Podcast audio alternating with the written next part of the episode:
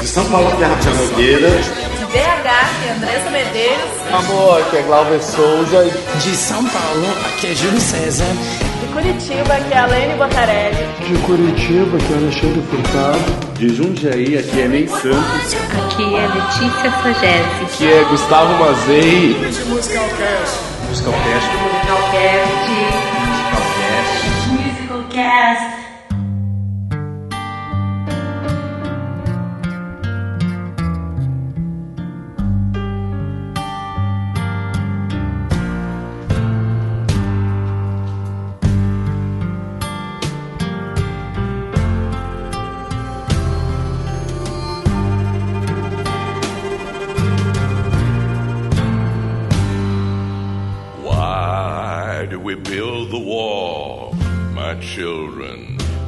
Children? De São Paulo, que é Rafael Nogueira, e que em 2019 venha The Prom, porque tem que ganhar esse musical. Ei, já tenho torcido pra The Prom aqui. Quer dizer, eu sei que não vai Você ganhar. quer precipitado? Não, na verdade eu sei que não vai ganhar, mas. Ah, eu gosto tanto de The Prom agora. Ah, eu acho que acho que tem algumas chances de, de levar alguns prêmios. Não. Porque, Não. Não, porque não, diz alguns que foi sim. melhorado. é, porque acho que a gente teve acesso hum, a uma produção regional de mais de um ano atrás, né? Tipo, pra Broadway, Sim, eu eles com certeza vão melhorar o que tava, o que tava meio capenga nessa produção. Alene, É, tu tá, se tu tá, Alene, tu tá falando, falando, mas tá vai desperdiçando saliva, porque existe Redstone. Então, Ah, o Prom, sim. coitado, não tem chance. Mas às vezes 2019 é o ano que vários shows vão ganhar, que não vai ficar com um show só, entendeu? Que eles vão, que eles vão decidir. Esse ano queremos premiar quatro. Vamos mudar Tá, as vamos pra, regras. vou deixar pra discutir isso Tá, aí vamos depois. isso Vamos, lá, vamos fazer a depois, é. apresentação. Então, de São Paulo, aqui é Letícia Sagese e você quer Tony arroba? Como assim, Tony Arroba? Não entendi. É um meme. Eu não, É o man. Você eu não sei que meme que é esse. O Rafael tá ficando velho. Não acompanha ficando mais dele. Não, Que gente, vergonha mas- de você. Mas deixa eu falar, deixa eu ser bem sincero. O meu maior medo é chegar um dia que não vou conseguir mais entender memes.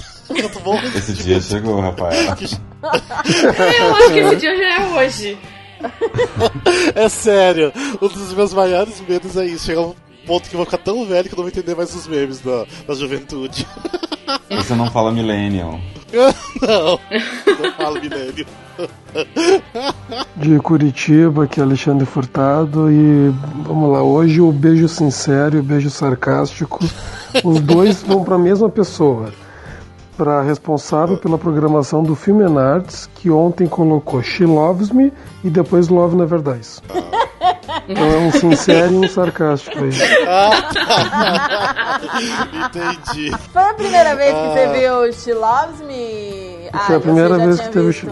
Não, eu nunca tinha visto. Nossa, amei o musical. Uma graça, E- né? Eu gosto É, ele me passou uma, aquela vibe do Crazy for You, uma coisinha bem gostosa, assim. E o Love, e o Love Never Die, você gostou?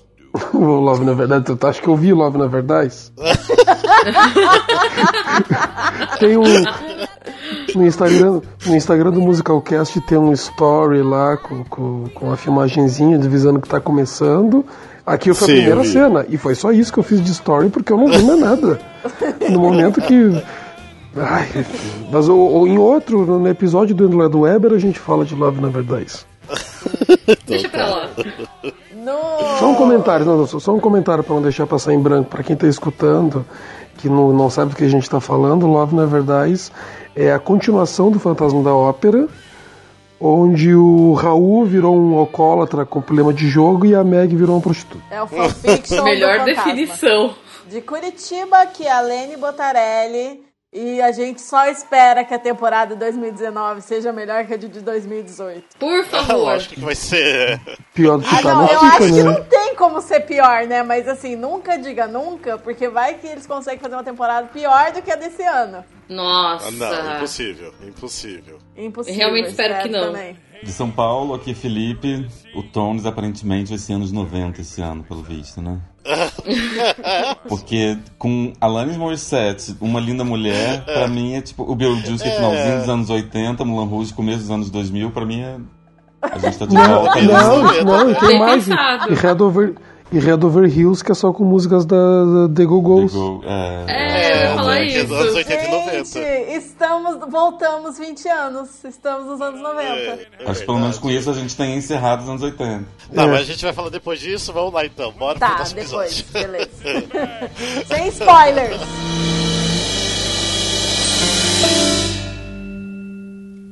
Anybody want a drink? E seja bem-vindo ao episódio de número 47 do Musical Cast. E hoje a gente vai falar sobre a temporada 2018 e 2019 da Broadway. Que a gente ainda vai tentar discutir uh, as previsões, né? Pelo que a gente viu, o que a gente leu, que a gente já, já conseguiu assistir alguma coisinha, né? Pro bootleg. ó. Mas antes da gente entrar no episódio, a gente tem que dar aqueles recadinhos básicos. Ah, bora lá. Lembrando que a gente tem nossa página no, ah, no Facebook, que é facebook.com.br musicalcast. O nosso, o nosso Instagram, que é musicalcast. E nós tamo- também temos nosso site, que é musicalcast.com.br. E também, Alene, você sabe o que você tem que falar agora. o que vai ser desse podcast no dia em que eu não estiver presente na gravação? Porque eu sempre venho aqui para lembrar vocês que nós temos o grupo do WhatsApp dos ouvintes do podcast, que é só mandar um inbox pra gente qualquer uma das nossas redes, que a gente, se você for maior de 18 anos e estiver disposto a conversar o dia inteiro, a gente manda o link para você participar do grupo. E lá tem muita conversa sobre musical, tem muito bate-papo assim sobre é, as últimas novidades, as coisas que estão acontecendo, as pessoas que estão em São Paulo e no Rio e que vão assistir comentam lá. E a gente também tem bastante conteúdo exclusivo no grupo, assim, memes que só aparecem lá. E a gente conversa sobre várias coisas, assim, o dia inteiro, não só de musical também. É assim, tem que ser é para os fortes, o grupo que tem dia que a gente fica o dia inteiro conversando.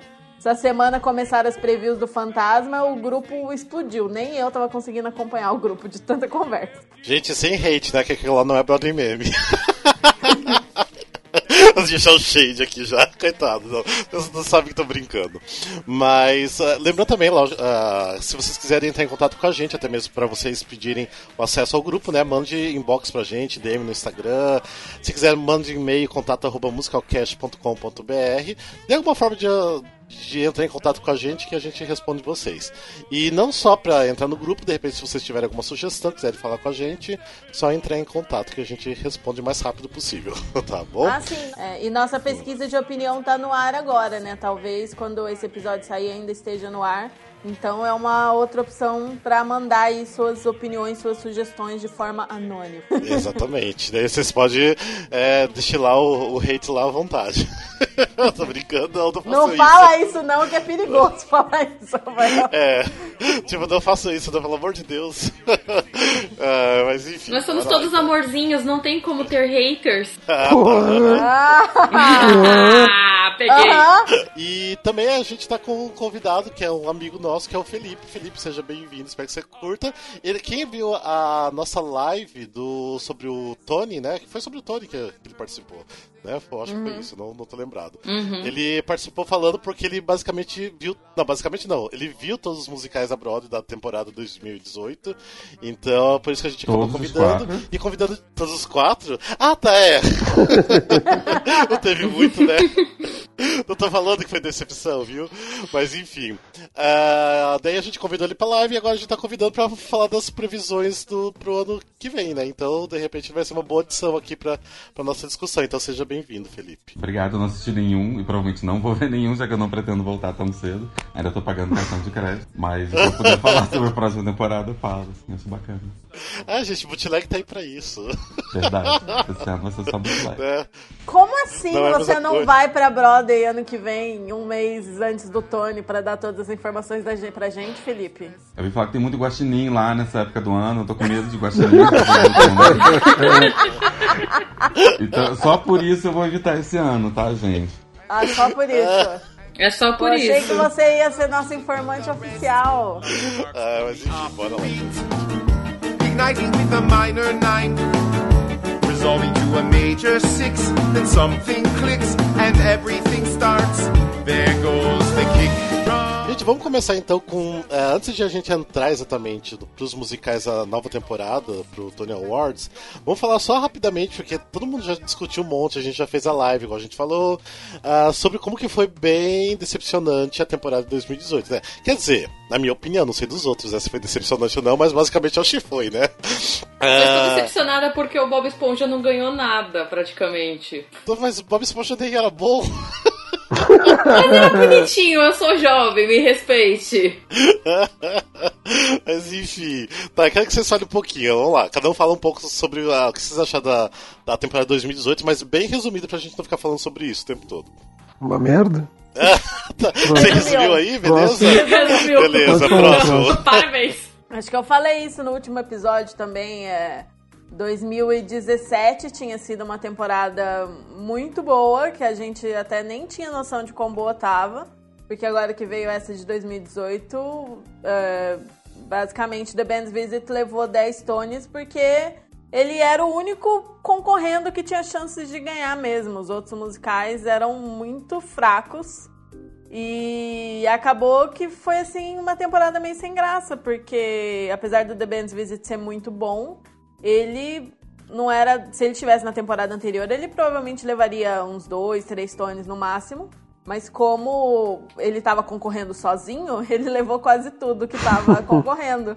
Então foi uma temporada assim bem fraca, né?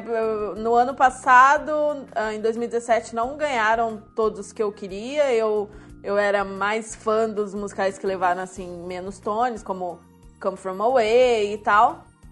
Mas ah, tava muito mais emocionante acompanhar, porque realmente tinha mais candidatos interessantes participando, vários ficaram de fora. Esse ano quase não teve musical esnobado, musical que ficou de fora, porque não tinha musical Não tinha novo, nada. não tinha nada. Tava muito difícil a temporada. Enquanto o ano passado foi aquela disputa entre uh, Dear Evan Hansen, Great Comet, Come From Away. Até o Groundhog Day, que era mais fraco, ainda tinha mais qualidades, do- na minha opinião, assim, do que os, os que estavam concorrendo esse ano. Então, foi bem complicada essa temporada e a gente espera que em 2019 seja melhor e que essa disputa seja mais emocionante. A gente realmente não saiba quem vai ganhar com antecedência. Uma coisa interessante dessa temporada é que ela foi, ela foi fraca para musicais, porque para peça ela foi fortíssima. Ela só, nossa, ela tava muito monstruosa para Vocês peças estão de isso só teatro. porque tinha Harry Potter. Ai, para. Não, não, não. Eu digo assim por Angels in, Angels in America, Sim, eu sei. The Boys in the Band, The Pay That Goes Wrong. Teve muitas peças fortíssimas. Mas eu acho que o Boys temporada. Band não concorreu não, Alexandre. Eu acho que Acho ele, que é ele estreou, já, já tava Ele- quase na semana do Tony. Ah, ele estreou depois, então. Aliás, ele é, uma pra peça próxima que parece temporada, bem então. interessante, né? Pro, eu tô. Eu, eu preciso ler mais, assim, mas eu tô achando bem interessante as peças pro ano que vem. Essa The Boys in the Band, que é Revival, né? Aquela E a- Straight White Man também. E Straight White Man, eu li uma sinopse hoje, eu fiquei tipo, gente, essa peça parece boa. Então, gente, eu posso então ajudar, porque eu já assisti o The Boys in the Band, então a gente já pode falar sobre um concorrente do ano que vem. Olha aí, ó. Ah, Foi a última convidado peça bom que eu vi antes de viajar. Tava em previews, não, não sei se eu posso falar porque eu vi um preview, na verdade é um ensaio, né? Mas enfim. Já É maravilhosa a peça, só que eu fiquei muito puto porque foi muito caro o ingresso. E, tipo, foi a peça mais cara que eu vi lá da viagem. Eita. E era partial view, e eles falaram que não era partial view, e era partial view. E eu fiquei bem puto porque tem uma cena de, de nudez do Matt Boomer que eu não consegui ver porque era partial view, então não valeu o ingresso. eu quase Nossa, que levantei, eu quase que eu fiz a mãe da menina lá, da. Larissa Manoela, sabe, que levanta e fala, isso aqui é partial view, devolve o ingresso. Eu paguei pra ver piroca! É. Como Mas assim? até- Perdi o Matt Bomber pelado. Não, sacanagem. Então, eu coloquei muito. Refleti muito sobre. Depois de ter errado praticamente tudo que eu previ e tendo visto as coisas, eu pensei muito sobre a temporada. E eu cheguei à conclusão de que, apesar de ter sido muito ruim, principalmente os novos musicais, a verdade é que o Tony, assim, amou muito The Band's Visit, porque ele ganhou até onde ele não precisava ganhar. Por exemplo, ator coadjuvante, luz. É, tinha, muito, tinha muitas categorias que ele concorre com os revivals, e os revivals estavam bons, e ele ainda assim levou tudo, sabe? E tinham vários ali que eu achava que ele não precisava ter ganho, se fosse realmente só pra gente, não tem nenhuma peça legal, não quero dar nada pro Bob Esponja. Não quero premiar Mean Girls, então vai levar tudo. Mas tinham lugares ali onde poderia ter ganhado My Fair Lady, onde podia ter ganhado o Carrossel até chegou a ganhar alguns, né? Mas assim, eu acho que realmente ele, ele ganhou 10 porque realmente ele foi muito amado.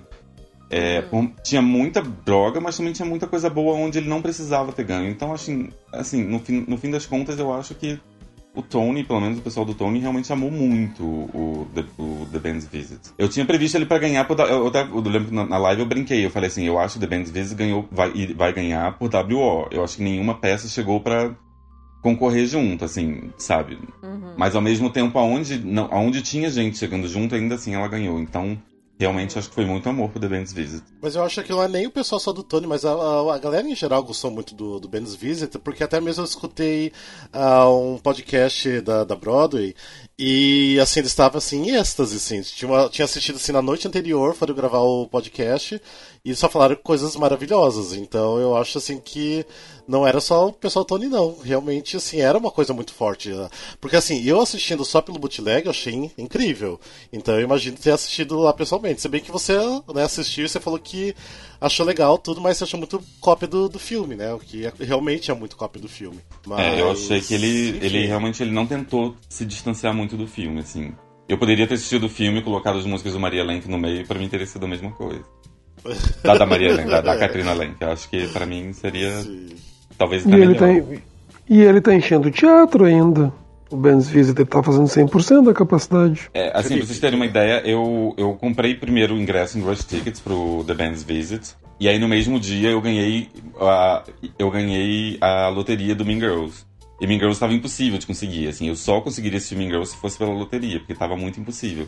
Então eu perdi um ingresso, lágrimas, lágrimas, de, do The Band's Visit. É, e era super bom o lugar, eles estavam dando ingressos super bons de, pro Rush Tickets para ver Mean Girls. E na semana seguinte eu, eu comprei o ingresso pro Mean Girls no TKTS. E aí não eram lugares tão bons, eram bem longe. Mas você vê que, tipo assim, tinham várias formas alternativas e tava sobrando ingresso. Todo dia tinha bastante ingresso no TKTS. É, e hoje em dia acho que não deve estar mais por causa, depois do Tony.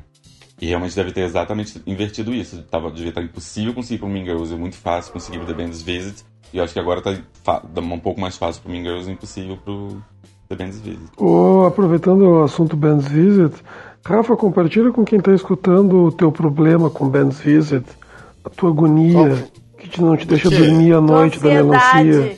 Do Da quê? melancia, que tu ficava, ficou neurótico. Ah, da melancia! Verdade, da melancia. É, da melancia. Não, gente, porque assim, eu tenho um problema muito grande de ansiedade, que eu fico pensando demais essas coisas, tipo, até demais. Daí tem a cena da melancia, que a atriz vai lá e corta, que eu pensei, eu me desconcentrei assistindo o bootleg, porque eu fiquei pensando, gente, essa melancia, tem alguém responsável pra comprar essa melancia todo dia? tipo, ma- mas como que é armazenado essa melancia? Será que fica na geladeira bonitinha? Você que fica num canto, no, no camarim? E se alguém esquecer de comprar essa melancia, o que, que ela vai cortar? O que, que ela vai oferecer pro, pro personagem? E se não Deixa- for de melancia? é, exatamente. Se não for na época de, de, de melancia, não vai ter melancia em Manhattan, em Nova York, pra comprar. E se Daí ela se outro- cortar? É, não, daí eu passei pra outro, outro problema, que eu pensei, mas ela sabia cortar melancia antes de, de começar a peça? Tipo, ela teve que aprender porque eu não sei cortar melancia. Ela teve que aprender a cortar melancia. E se ela se cortasse em cena, o que, que ela ia fazer? Ela ia parar? Ia falar, não, me cortei, preciso sair? Tipo, gente, é horrível, é horrível. Mas olha- eu fico pensando toda vez, toda vez. Mas olha, eu Hum. tenho. O, o Alexandre até chamou minha atenção essa semana, porque eu tenho uma coisa parecida com o Fantasma. Ah, é. Verdade, Porque o. Fantasma, pra quem não sabe, o Fantasma da Ópera é um dos musicais com mais coisa pré-gravada. Por causa de uma série de questões técnicas, eles têm muita coisa gravada. E quem Só um pouquinho, só um pouquinho, uma isso? pausa aí, ó.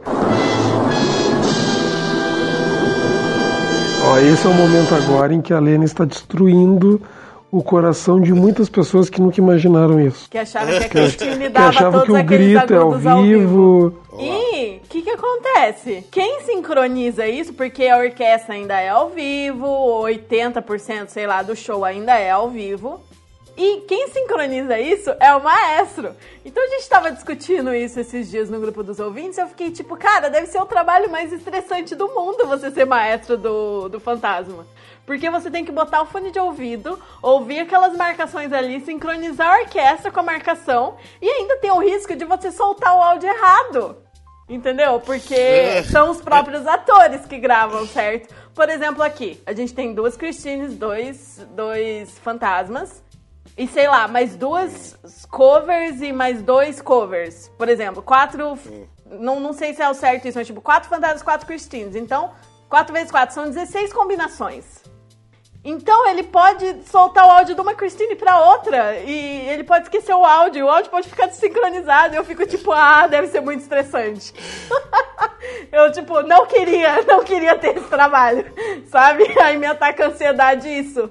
O meu problema com o fantasma, eu fico pensando naquela cena que, tem, que eles usam bastante fogo, né? Mas tem uma parte que sobe bastante chamas, fiquei pensando, gente, se, se acabar o gás qualquer dia daquilo ali, tipo, numa... pode acontecer, de repente Pode, a pessoa pode esqueceu de trocar e não vai ter um fogo. Mas enfim, né? Fico pensando, quem que é a pessoa responsável por esse fogo, será, né? Nossa, imagina o estresse que essa pessoa deve passar, tá ligado? Você fica tipo, ai meu Deus, não pode É, deixar são- de parar o gás. São, são questionamentos de uma, de uma mente ansiosa. Ah, mas eu, eu assistindo o Fantasma, eu comecei a pensar isso. Eu falei, gente, e se um dia pegar fogo no cenário? Sem querer, porque colocou Eu também gás pensei a mesma demais. coisa. E se colocou gás demais o negócio subir muito? Sei lá, não quero ter bot kiss feelings, não. não, não, não. É, mas é, mas é aquela coisa.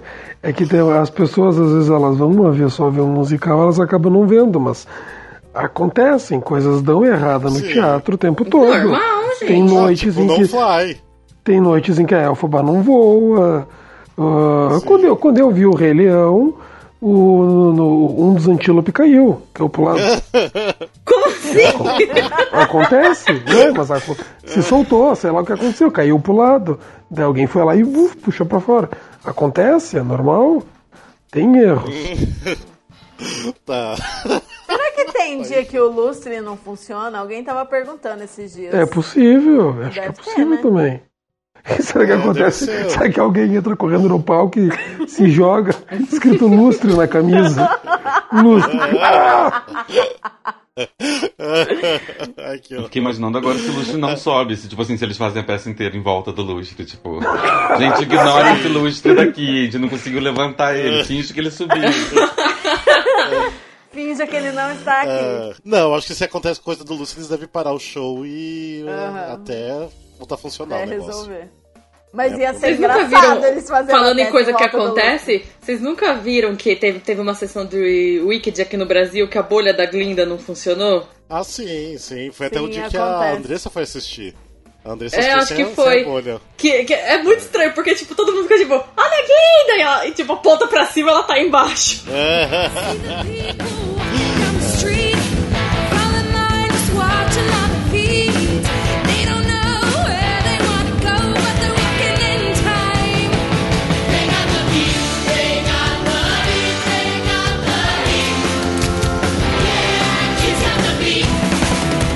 Gente, então vamos começar então a falar então sobre as previsões da, do Tony de 2019, ou seja, nem, nem é pro Tony, né? Mas na verdade as previsões da temporada, se vai ser uma temporada boa ou ruim, porque até o Tony do ano que vem muita coisa pode acontecer. E então a gente não tem como falar muito de previsões. Mas vamos falar então de um musical que já está em cartaz agora na Broadway, que é o Head Over Heels, que tem músicas da, da banda The Go-Go's, que foi uma banda de muito sucesso dos anos 80 e começo dos anos 90. Eu acho que até hoje em dia, não sei se ainda meio que continua fazendo alguns showzinhos, mas tem algumas músicas bem famosas da época. As músicas eu amo, mas lendo ontem um pouco sobre o musical, não sei se eu gosto muito dele não.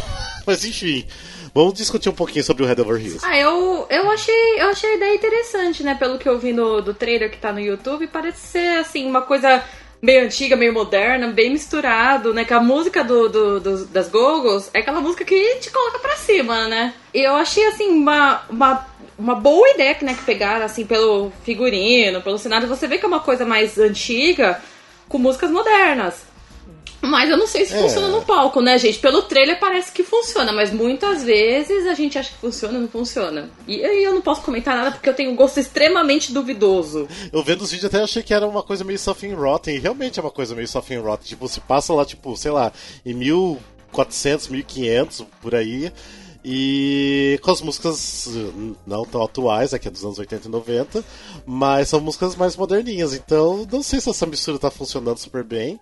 E também é o musical que tem a Peppermint, né, que é o a drag do, do RuPaul. Então não sei o que, que esperar dessa mistura toda, né, então... É, porque é um musical jukebox com músicas da banda dos anos 80 e se passa no século 17, né? É, então é uma, uma confusão, uma bagunça, tem uma coisa assim bem queer, tem, tem a drag, tem uma atriz trans também, eu acho, alguma coisa assim, não tem? É, na verdade, a Peppermint, ela Peppermint era uma é drag. trans? ela era uma drag em RuPaul's Drag Race. É Assim que acabou o programa, ela começou o processo de transição.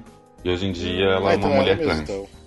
É, e aí, Ah, não sei se vocês viram também, mas rolou um bafafá gigante aí essa semana quando saíram as primeiras críticas. Que um crítico, acho que foi do New York Times, teve que pedir desculpas por um comentário que as pessoas estão falando que foi bem transfóbico sobre, sobre a Ah, Peppermint. transfóbico, sim.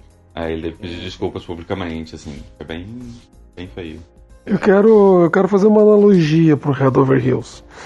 Ah, um amigo meu, um tempo atrás, ele foi conhecer um lugar novo de açaí aqui em Curitiba e ele estava me contando que ele estava muito feliz porque era um que tu monta o teu próprio açaí. E ele já tinha planejado, ele ia comer um açaí com leite ninho e Nutella.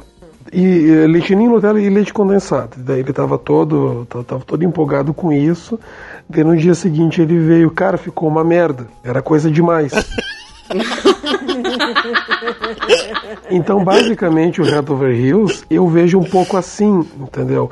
Ele é um pouco demais. Gogos, primeiro que Gogol só tem música alegre. E, tipo, é alegria demais pra uma noite. Tu pega até uma comédia tipo Book of Mormon, tem seus momentos ah, que dá uma baixada. na- Mais na- na- sentimental, né? é, exatamente, que ele dá uma baixadinha pra tu dar uma respirada. E The Go-Go's não tem música assim, The Go-Go's é tudo é tudo alegre demais. O musical, como vocês podem ver, a gente vai colocar vídeo de todos eles no, no post.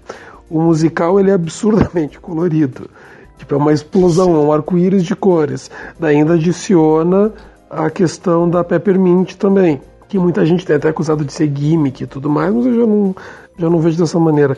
Então eu acho que ele pode ser um pouco demais, assim. Ele pode ser aquele tipo. É tão doce que tu fica meio enjoado, assim. É, não sei se as pessoas estão realmente muito empolgadas com, com esse musical lá, mas não parece muita empolgação não, pelo que a gente tá lendo, né? Não, aproveitando então, deixa eu só comentar. Eu, eu fiz um trabalho de, de ir atrás de opinião de pessoas gringas de, que a gente tem contato que já viram os musicais dos quais a gente vai falar. Daí a, a gente fez uma relação dessas opiniões e daí eu passei tudo pra Lene, por causa que eu não tô com saco de falar. Então, Lene, o que, que as pessoas estão achando? As pessoas acharam meio meh. Né? Não foi esse? Foi essa grande coisa, né? Que A tava... opinião É, geral é que é meio tipo- meh. É, eu ontem mesmo eu tava lendo sobre o musical, né? Que tava preparando a pauta e tudo mais. Eu tava super empolgado. Falei, nossa, gente, com músicas da The Googles e tudo mais que eu adoro. E a ideia parece super legal, mas eu comecei a ler, ler, ler, ler. Falei, gente, não, não, não rola esse uma musical, não. É, preguiça, preguiça, tipo. Eu não sei se fica muito tempo em cartaz, não, esse negócio. É isso que eu tava Porque falando, né? Que no- eles promovem uma coisa que eu, que eu tava lendo, as coisas estão, tipo, todo mundo falando isso, que, a- que vocês falaram, que ele é meio metal, que é muito alegre, e não sei o que, o pessoal falando isso, mas aí no trailer, dá a impressão que é um negócio completamente diferente. Assim, É, é, é um o negócio que você vai falou, sair, você vai querer subir no palco e dançar, e não é isso que o pessoal tá Ah, falando. não, mas tem isso. E teve esse comentário ah, na, na- que, que um gringo comentou que tem ah, sido. que os amigos que- dele estavam amando? Que tem. É, não, não, não, que não. Teve um que comentou ali que a vez que ele foi foi um pouco incômoda, por causa que tinha uma galera um pouco mais velha que não parava de cantar. Tipo, em vários Meu pontos Deus. do teatro, as pessoas meio que cantando junto. É, é, é, A gente o até aí, jukebox é até isso, aí né? eu, eu acho que isso é normal em musical jukebox. Cantar, assim, você, você ah, ir não no... é não. Eu não acho. Não, Ah, não aqui acho, no não. Brasil é, querido. Aqui no Brasil é. Não. É, mas não Eu devia fico nervoso ser. quando cala a boca. Não, aqui no Brasil não cantavam no, a não ser cantavam que no eu que dei a cagada de pegar Can- isso. Porque assim, Aqui quando no eu fui Brasil assistir... cantavam no Mudança de Hábito. Não, no, não, eu quis dizer assim, o musical, vai, por exemplo, na quando eu fui assistir Mamma Mia, é, uma pessoa ficou atrás de mim cantando as músicas em inglês e as músicas eram traduzidas. Então isso que eu tô falando, pra mim, eu não fico, mas é é corriqueiro, acontece. Não. Nossa, nossa, não. Não. Eu fico muito puto, mas enfim, isso aí é pauta pra outro episódio. É, quando, quando eu tava lá na Broadway, ele já tava, ele tava entrando, não sei se já tinha começado previews, mas ele, ele tava com, uma campanha bem maciça, assim, lá. É, eu até achei assim, nossa, mas isso vai pro Tones? Não, depois eu descobri que ele não iria pra esse, ele iria pro próximo, né? Mas realmente todo mundo que eu, que eu vi falando também tava bem bem pouco entusiasmado, assim. Eu pensei que vai ser o Escape to Margaretaville desse ano, assim. Aquela peça que tá lá, tem seu público antigo que vai pela música, pelo espírito da coisa, mas que meio, meio morto, sabe? Nossa, é, É, não, é um ótimo comparativo, porque o Escape foi bem isso. Era a galera alegre cantando no teatro, essas coisas. Ah, eu, eu fui ver as opiniões de novo. é, tem muita gente achando muito divertido, mas a maioria das pessoas estão falando que o plot é ruim, que é aquela coisa que é um espetáculo divertido, colorido, com dança, que é divertido e tudo mais, mas que tem uma vibe pouco Broadway, assim, e que a história é fraca. Que a representação é fraca, então. Ou seja, é o Zeca Pagodinho musical deles, né? Ai, Meu Deus, fala isso! É a peça que tá todo mundo cantando na plateia, ninguém tá se importando com o roteiro. É, não, isso é verdade. No Zeca Pagodinho acontece isso, mas enfim. Beijo, Vlad.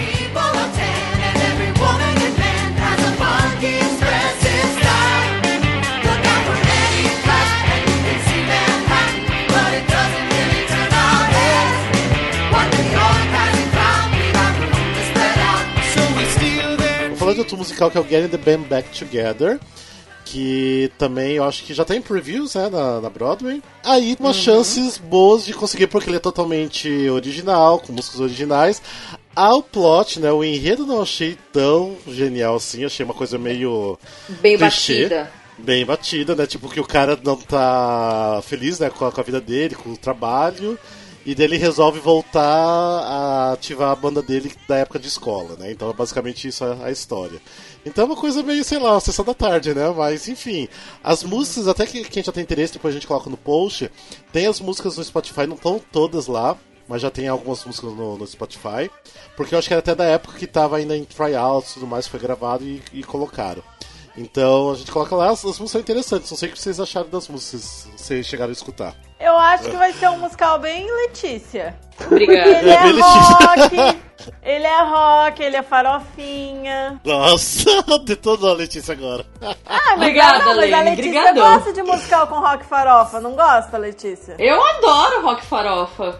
Então, eu acho que é bem essa vibe, porque é uma banda que se reúne, aí estão todos lá os quarentão querendo fazer música de novo, mas é uma música meio duvidosa que eles fazem. E aí eles chamam um moleque de, sei lá, 18 anos pra tocar com eles, aí é tudo os tiozão com o moleque. É uma comédiazinha farofa, pelo que dá pra pegar, assim, pelo, pelos Mas, vídeos é, mas, assim, mais. mas ele tem umas coisas interessantes. O primeiro que eu não sei, não me lembro, acho que é 2013 que começou o projeto. Ele é um projeto Isso. todo montado em workshops de improviso. Eles Nossa. ficaram quatro anos ah, fazendo workshops de improviso, criando as músicas. As músicas, todo mundo participou junto da criação. É aquele tipo de projeto que a gente sempre elogia, que a gente acha legal, assim, o projeto criado por atores junto com o diretor e tudo mais. Daí, tanto que ele, ele existe há muito tempo e agora que ele está conseguindo entrar. Claro, não é assim, não é nada de muito excepcional. Eu gosto muito de rock farofa também. Só que também não achei nada de muito excepcional. Tipo, ah, tem um comentário muito bom que eu vi de um gringo falando que ah, se para um show, se fosse um show, uma, um musical, na, na, na minha cidade do interior, eu ia achar o máximo.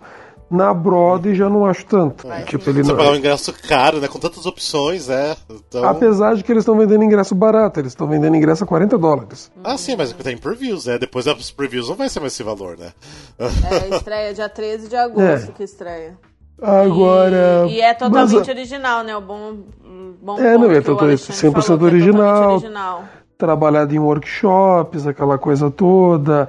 Ele é, ele quer, ele quer pegar. E, e também aquela coisa, a gente tá falando isso daí, mas tipo, o público americano é diferente. O, e esse musical, ele tá indo totalmente ah, na, na veia nostálgica do público americano. E- e- e fazendo citações a todo esse movimento do rock farofa que os americanos têm um amor, um saudosismo grande por isso. Eu só acho triste que o musical mais original que a gente. Um dos poucos originais que a gente vai ter nessa temporada, que não é baseado em filme e em nenhum cantor já famoso, é sobre a história de alguém que perde o emprego e resolve montar uma banda. Mas, gente, é esse que é o É. original? Tipo. Mas aqui, assim, tipo assim, uma história então que qualquer um poderia escrever, qualquer um de nós aqui escreveria, então, tipo.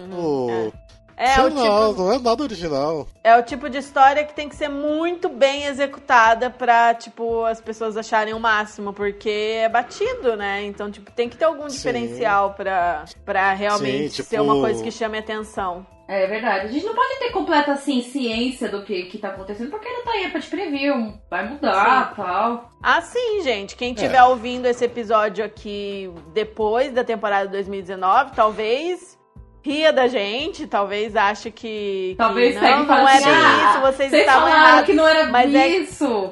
É, mas é porque a gente tem pouca informação. A gente tá fazendo uma prévia com as informações que a gente tem até agora. Sim. Tem musical que não saiu vídeo nenhum, não saiu música nenhuma que a gente vai comentar. É então é tudo especulação mesmo. Gente, até deixa eu só falar, colocar aqui um recadinho. Se vocês estão escutando isso, sei lá, 2019, 2020, 2021 pra, pra frente, e se a gente tá falando muita merda, manda uma mensagem pra gente. Porque daí vai ser Vocês engraçado a gente ver que a gente merda. falou merda. Vocês falaram Sim. do musical tal e ele levou 12 tones. Vocês não tem sabem até hoje em nada. cartaz. Nossa, já pensou? É, Aliás, sabe? fica uma sugestão de pauta. A gente podia fazer um. Vocês podiam fazer um podcast, eventualmente, com merdas que falamos em outro podcast, que depois a gente descobriu que não tinha nada a ver, sabe? Boa. Né? De repente, é a gente boa. teria que escutar tudo. Eu vou expor É, eu acho que eu vou começar a escutar tudo. É. Mas muito mas bom. mas assim, eu acho que esse Get in the Band Back Together ele pode acabar sendo, comercialmente falando, um Bronx Tale. Aquele musical que não vai concorrer a prêmio, não vai passar muito por nós, mas vai estar lá no canto dele.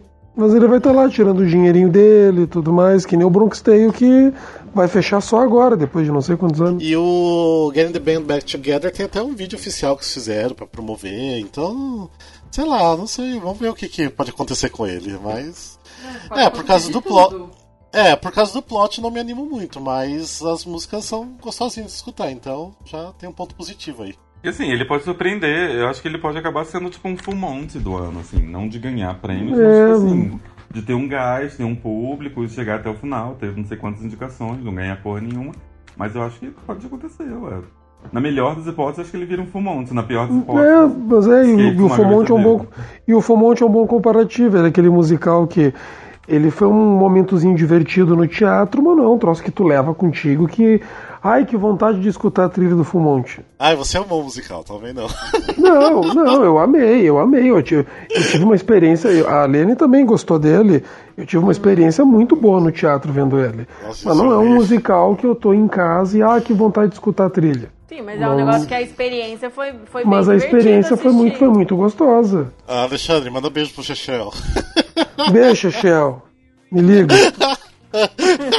Sempre lhe mando beijo. Everything has changed inside of me. You and I, we got something going on. You and I, how could this be wrong? Vamos pro próximo musical então? Vamos falar de Pretty Woman, né? Que é uma linda mulher. Eu que quero é falar. Baseado Eu no quero, filme. eu quero só falar de Pretty Woman que tem Andy Cole. Só por isso. Ah, sim. Não, Eu Perfil, também, é, eu, de- eu um- também sou apaixonado pelo Andy Carl, mas, amigo, não tá dando pra te defender. Né, eu tô Sim. meio assim Gente, eu- ainda com o Pretty Woman, apesar de ter a Samantha Barks. É, o Pretty Woman, na verdade, que tá, tá sendo assim, meio que detonado, né? Na, durante os previews e tudo mais. É um musical baseado no filme, né? Uma Linda Mulher, que eu acho que basicamente todo mundo já conhece, porque é um musical bem. É um filme bem nos anos 90. E falaram que é bem cópia, tipo, Ctrl-C, Ctrl-V do filme, né? E com umas músicas fracas que não dizem nada. Mesma coisa meio que Amelie, sabe? Que é umas músicas assim, nada a ver, que tipo, não combina com com musical, tipo, não, não deixa as músicas na cabeça, você não sai cantarolando. Então não acontece isso com Pretty Woman. Apesar de ter o Andy Carl e o Samantha Barks, que são maravilhosos, mas eu acho que não tá funcionando não, né? Eu tô meio, eu tô meio decepcionada com Pretty Woman até onde que eu li, porque quando saiu, eu, eu gosto muito do filme.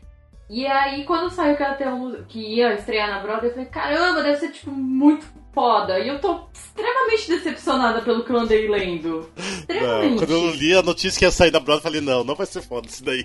Isso era uma coisa que eu sabia que ia ser uma bomba desde o começo. E na parte das composições, eles também quiseram usar uma nostalgia aí, porque, pra quem não sabe, é a trilha do Brian Adams, que também é o rei das trilhas dos anos Muito 90. sucesso. Que é o rei das trilhas dos anos 90 também. E que já faz uns 15 anos que, que não sabe fazer nada. Não sabe criar nada de bom.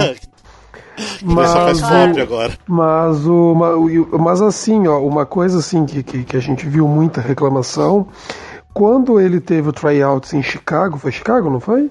Foi Chicago. Que foi. Tá. Quando ele teve os tryouts em Chicago, a crítica massacrou, falou que muita coisa errada e tudo mais. E daí eh, ele foi agora e tá nos previews da Broadway e parece que tá igual. Parece que eles. Tudo aquilo que foi criticado, que foi apontado como errado no musical, que deveria ser melhorado, parece que eles meio que tipo, ah, foda-se. Tipo, Vamos montar do jeito que tá. Eles montaram do jeito que tá. E daí tem muita coisa assim, ó, por exemplo, ah, do- duas coisas assim que muita gente falou. Ah, primeiro que o papel, que eu não sei, eu não me lembro o nome do personagem do Richard Gere, que o Andy Call tá fazendo. O papel ele não foi feito pro Andy Call, ele foi feito para outro cara que eu não me lembro o nome também. Eu tô, Steve hoje, é, então hoje eu tô, hoje eu tô muito bom de informação. Então o, o papel não foi feito para Indical. O Indical entrou depois e parece que nada foi adaptado para ele. Então a sensação de quem tá vendo é que tipo ele não está confortável fazendo. Tipo, não é pra voz dele aquilo. Tipo, a- o papel não é dele. É como se tipo tivesse pego e jogado ele ali. E deu uma outra coisa que muita gente comentou que, é- que tá acontecendo. O, o primeiro ato termina totalmente feliz e alegre num momento maravilhoso. Então algumas pessoas meio que se levantam pra ir embora, achando que acabou. Porque, tipo, hum, é, é- porque é uma, o primeiro ato ele, ele não termina com, tipo, algum ponto precisa ser resolvido da história. Não. Ele termina, tipo, ah, eles estão tudo bem, está tudo bem. O conflito vem no segundo. Então, tipo, as pessoas elas não, elas não conseguem saber que a história tem, tem mais coisa pra frente. Elas ficam, ah, não tem mais o que acontecer, né? Porque o conflito foi guardado pro segundo ato. É, é porque o filme, eu lembro que eu escrevi uma vez um texto sobre isso. O filme, na verdade, é, ele não tem muito conflito. O conflito, na verdade, é sobre uma prostituta que vai se apaixonando pelo cliente e o cliente pela prostituta. Mas não tem. Ele não tem um vilão, não tem um, um adversário, algo assim, né? Tem uma cena só, que deve ser a do, a do segundo ato, onde um- o cara que é amigo do, do, do cliente, do Richard Gere, do Andy Carl. O Jason Alexander, que- né? É, o Jason Alexander no filme, que que trata ela como uma prostituta e meio que a coisa desanda, mas o filme é muito mais sobre o processo de se apaixonar até que acontece isso. Então acho que também isso eles não devem ter conseguido traduzir de uma forma boa pro, pro espetáculo de 2 horas e 45, que deve ser o normal, né? E uma outra coisa também estão falando bem mal, que é do cenário, que o cenário é extremamente pobre. Isso você consegue ver pelo vídeo, tem aquele vídeo first look do, do musical. Você consegue ver que é muito pobrezinho, tipo assim, onde que deveria ter um cenário gigantesco, tem tipo uma porta, assim, representando assim, a entrada de alguma coisa, né? Ah, também tem onde que eles estão no camarote do, do teatro, é só realmente o- aquele camarotezinho e o fundo todo totalmente preto, não tem mais nada ao redor. Então você ah, como é uma coisa muito luxuosa, né? Digamos a história ali. É porque Você ela entra espera- em contato com o luxo, né? É, você espera uma, uma produção luxuosa de cenário e tudo mais e você não vê nada. Então, ah, quem assim não viu ainda esse vídeo do First Look, dá uma olhadinha que você já consegue reparar ali que não tem nada demais assim em cenário. Realmente deixa bem a desejar. E longe de mim ser o tipo de pessoa que fala que tem que ter um cenário incrível e tal, mas é que pra história não combina, né? Porque ela entra em contato com o mundo do cliente, com o luxo, com, com as coisas que ela nunca entrou em contato, e, e isso tem que ser mostrado no palco de algum jeito pra plateia se deslumbrar também, né? Uhum. Então fica a impressão é que fica faltando. E as músicas que já saíram, assim, nada memoráveis, bem Sim, qualquer é o que eu nota. falei. Você não consegue deixar elas na cabeça, né? Tipo, você escuta, escuta, escuta e você fica indiferente com elas. Não, não traz nada a mais. Uma coisa que eu não sei, eu não li ninguém falando disso daí também. Eles acharam uma maneira de colocar a música do Roy Orbison no musical? Eu acho que não vai ter, né? Não tem. Porque isso Não também é uma coisa que isso. o público vai ficar. O público vai ficar furioso, porque, tipo. É. Tipo, é, é a música, é. o- Essa música carrega um filme há 20 anos. Sim, Uhum. sim, exatamente. Tipo, Quando você escuta essa música, você lembra do filme, não tem nem como não lembrar. Então, e não colocar essa música, mas eu acho que não, não sei se vou colocar não, porque até então não, não está não. Então, não, não sei, mas deveria colocar no Curtain Call, pelo menos pra galera sair cantando, pelo menos, tipo, foi ruim, musical foi, mas vamos sair cantando Pretty Woman, então. É, eu digo porque assim, por causa que eles estão trabalhando. Tu, tu já viu o playbill dele? A, a capa do playbill é igual o pôster do filme. Eles estão trabalhando Ah, sim. muito com a imagem da, no, do, da. Ó, de novo a nostalgia. Hoje é episódio sobre nostalgia. Eles estão trabalhando muito com essa nostalgia do filme. O filme, cara, eu, eu tenho uma relação muito forte com o filme. Eu lembro que eu era criança, assim, quando eu vi o filme. E eu lembro de eu. Eu acho que nem deve ser um filme tão apropriado pra uma criança ver. Mas eu lembro que eu vi, eu comentei na minha família que eu tinha visto. E eu lembro de ter começado um debate na mesa de adultos falando. E eu lembro de eu, quando criança, ter começado essa conversa não com o filme da Disney. Não sei porquê, de uma forma me marcou. Então o filme eu tenho uma relação sentimental com, com uma linda mulher por causa dessa história. Quando anunciaram. Mas por que sua família não. Ah, mas sua família não queria deixar você anos. assistir o filme? Não, mas eu lembro com Ah, 5 anos tá. eu comentar, nossa, vi um filme ontem, uma linda mulher. E todo mundo começou a falar sobre o filme. Então, tipo assim, eu me senti o... iniciando uma tendência, iniciando uma conversa de adulto, sabe? Ah, entendi, entendi. Então eu, quando criança, me senti o máximo. Comecei a falar assim, nossa, eu deveria ver mais filmes adultos. É, e não sei por que isso me marcou de uma forma Mas que... filme sobre prostitutas. né? Não sei nem se eu tinha entendido o filme totalmente naquela época, mas assim, eu lembro que eu criei uma relação muito forte com o filme nessa época por causa disso. Quando anunciaram o musical, eu tinha ficado muito. Eu tinha ficado feliz, porque eu acho que a história daria um musical. E aí quando anunciaram Samantha Barks, depois quando tinha anunciado o Steve, que eu gosto também, e depois quando anunciaram o Andrew no lugar do Steve, eu achei que, tinha, que, que daria, entendeu? É aquele que você fica tipo assim, eu acho que dá certo, aquele que. Sabe, eu fiquei com esperanças, mas. Eu quero que acreditar. sai- é, eu, quero, eu queria muito acreditar, mas realmente tudo que saiu faz muito pensar que as pessoas não entenderam o filme. Eu, com 5 anos, entendi mais o filme do que as pessoas fizeram esse musical, sabe? o ruim, assim, que a Samantha Barks é o segundo flop dela, que provavelmente vai ser flop. Já, já vou considerar como flop, que é o segundo flop é, dela baseado em filme, né? Que ela fez o Amelie em Londres, que flopou lindo. E agora esse Pretty Woman, que provavelmente vai flopar lindo também, né? Coitado. Será que Então- seria algum karma de Samantha Barks? Fazer músicas de filmes e vão flopar todos, né? Quem sabe? Quem mandou transformar um musical num filme, agora que ela transforma um filme musical, só dá flop.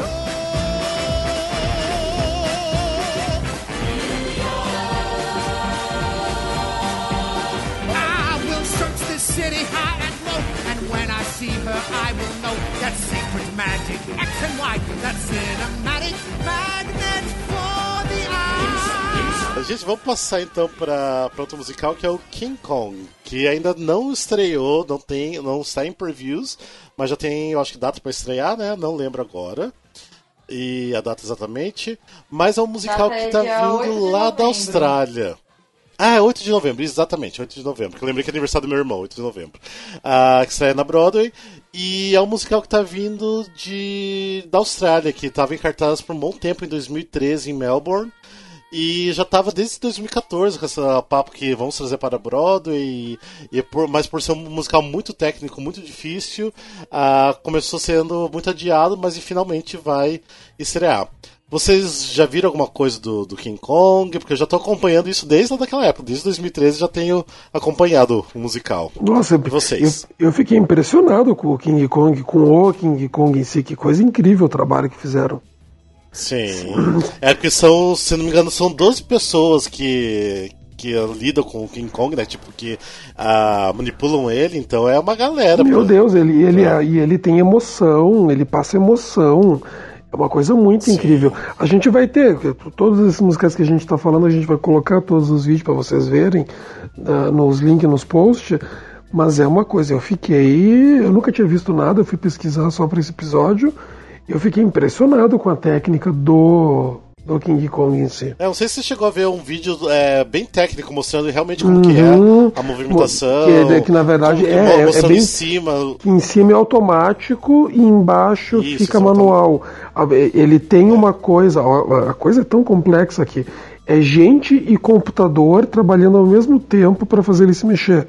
Que daí fica no topo do teatro um troço programado e embaixo ficam as pessoas ainda para controlar para controlar o olho, o braço, essas coisas.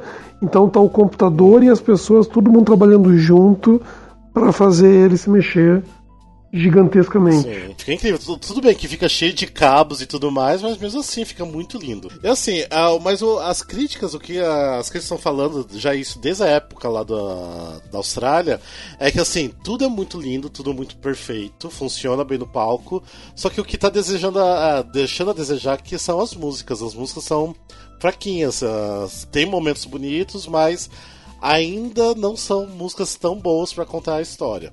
Então acho que de repente, não sei se ah, de 2013 até pra cá fizeram novas músicas, tiraram algumas ou não, mas é coisa que a gente vai ter que esperar pra, pra ver quando abrir realmente na Broadway. Mas eu acho que tem tudo, assim, não, não sei se vai ficar anos em cartaz, mas tem tudo pra ser um sucessinho e ficar pelo menos dois, três anos aí em cartaz, eu acho que fica, pelo menos. Se, Ele tem, pot- logicamente, ele tem potencial para virar musical turístico, né? É, tem um lance turístico da, da Broadway também, né? Que pode pegar bastante a, a- a- os turistas, né? Ainda mais se divulgarem bem, até em relação ao, ao King Kong mesmo, né? Em si, de como que é, é funcionando no palco, acho que tem uma coisa bem, bem bacana. É, eu só vi também esses vídeos. Uma coisa que me deixou. Que, pra mim, assim, uma referência que eu acho que pode ser. Ele me lembra um pouco o rock. O rock eu lembro que também veio de um. Acho que era da Alemanha, onde fizeram. E Sim, ele tinha um grande gimmick, que era, na verdade, do, do rock. O palco, ele ia pra cima da plateia e a plateia entrava dentro do palco. Mas era uma peça que, no fundo, no fundo, não era memorável, você não lembrava das músicas, apesar do Andy. E, eu, e esse meu medo, na verdade, é do King Kong ser isso. É uma peça que você visualmente você vai sempre lembrar dela. É muito impressionante.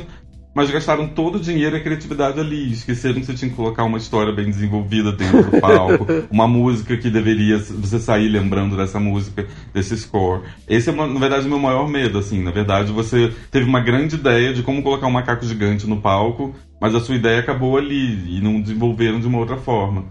Tipo, até hoje eu lembro da experiência de ter visto rock por isso, porque no nada, no meio da peça, todo mundo levanta nas primeiras, sei lá, 20 fileiras, levanta das suas cadeiras, sobe em cima do palco, o palco subia pra cima da plateia e você se sentia dentro de uma luta. Isso realmente é muito marcante. Mas eu não lembro de uma música do musical do rock, sabe? Meu medo é que o King Kong seja o mesmo caminho. A Broadway fica nessa coisa de ficar importando o musical, importar o rock da Alemanha, importar o King Kong da Austrália. Eles que importem, eu lembro todo dia de você, então, que é uma coisa de qualidade, pelo menos. Por favor, off-Broadway mesmo, pode ser off-Broadway. Tudo bem. Não, então, a gente tá até falando das músicas. ah, tem até, tipo assim, tem músicas originais e também tem músicas já conhecidas. Então eles meio que misturaram também um, um pouquinho. Tem até músicas antigas da. é, por exemplo, Get Happy, que ficou famosa pela Judy Garland. Então tem, assim, músicas assim que já. Não que estão batidas, mas que já foram apresentadas de outras formas nos- em filmes antigos e tudo mais. Então não sei se como que vai ficar isso realmente no final das contas, é por, por ser um musical já antiguinho, até 2013 pra cá, já são cinco anos, né? Então, de repente, tudo pode ainda mudar e surpreender a gente, mas eu tô empolgado pra ver o que, que vai acontecer mais pro final do ano com esse musical.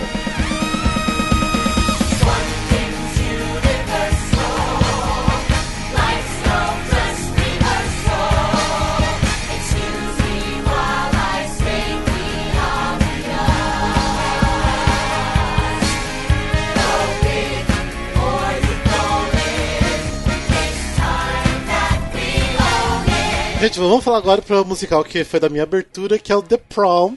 Que eu já assisti o bootleg e achei maravilhoso. Apesar de assim, que tem muita coisa ru- ruim. Mas assim, no todo ele é muito divertido e muito ah, pra cima, tipo, dá vontade de sair dançando, cantando, meio assim, aquela, aquele feeling de, de hairspray. Só uma coisa pra adicionar: o Rafa e a Letícia estão falando de bootleg, é do Off-Broadway, tá? Pra vocês saberem. Não, foi O- Broadway não, ele- tryout. Ele ainda não entrou na. tryout. Quê? Tryout, É fora tryout, da né? cidade. É, então, exatamente, é do tryout. O, ele ainda não tá nem preview nem nada, tanto que até elenco é diferente, né, Rafael? A menina principal é Eu acho que não, vai outra. mudar, vai mudar, vai Sim, mudar algumas sim. pessoas só. É, então a menina principal é outra. A gravação da, da, da música que já foi liberada, que a gente vai colocar o link, já é com a menina que vai fazer na Broadway. Na, na versão do bootleg é outra menina. Então muita coisa pode mudar. Também pode ser melhorado aquilo que o Rafael não achou bom. Assim, a, lembrando assim, que só pra falar um pouquinho da história, a história do The Prom é a história de é, uma menina lésbica que ela quer convidar uma namoradinha dela pra ir pro The Prom, né? Pra, pra ir pro baile de formatura. Só que ela, eles moram numa cidade pequena, onde tem todo aquele preconceito, que não pode por causa da, é, da religião e tudo mais, etc. E tem toda aquela briga. Esse é, esse é um dos grandes problemas. Eles estão vendendo muito o plot é, principal ser esse. Tipo, tá sendo muito divulgado. E na verdade não é. Essa aí, na verdade, é o, o subplot. O- Porque o plot mais forte mesmo é o que já começa mostrando no começo do musical, que é uma produção é, que flopou totalmente de musical na Broadway. A crítica bombou. E daí eles começaram a ter uma ideia, tipo, vamos pegar alguma coisa que tá ah, sendo falado muito na mídia, muito na internet, e tentar se utilizar disso pra gente conseguir atenção pro nosso musical e tentar voltar com, com o musical na Broadway. Daí o que, que acontece? Eles estão lá, tipo, estão recebendo várias críticas da- da, primeira noite, né, de, de estreia. Eles estão procurando na internet alguma coisa pra se utilizar disso. Daí eles veem, ah, que história bonitinha dessa menina lésbica que a cidade inteira tá contra e ela quer levar a namoradinha dela pro, pro baile de formatura. Eles falam, ah, então vamos lá pra, até essa cidade pra falar com essa menina e vamos fazer uma mídia em cima disso tudo. Então, basicamente, a história é isso. Então, eu acho que, assim, se estão vendendo uma coisa e mostram realmente outra, eu acho que já também começa um problema aí. Porque eu Não, fui assistir não. bootleg achando que essa... Não, tem as duas Não. versões, tem as duas versões é, sendo divulgadas e é as, as duas histórias mesmo. Só que o que, por Sim. exemplo, a música que foi lançada é a música que a menina canta pra namorada.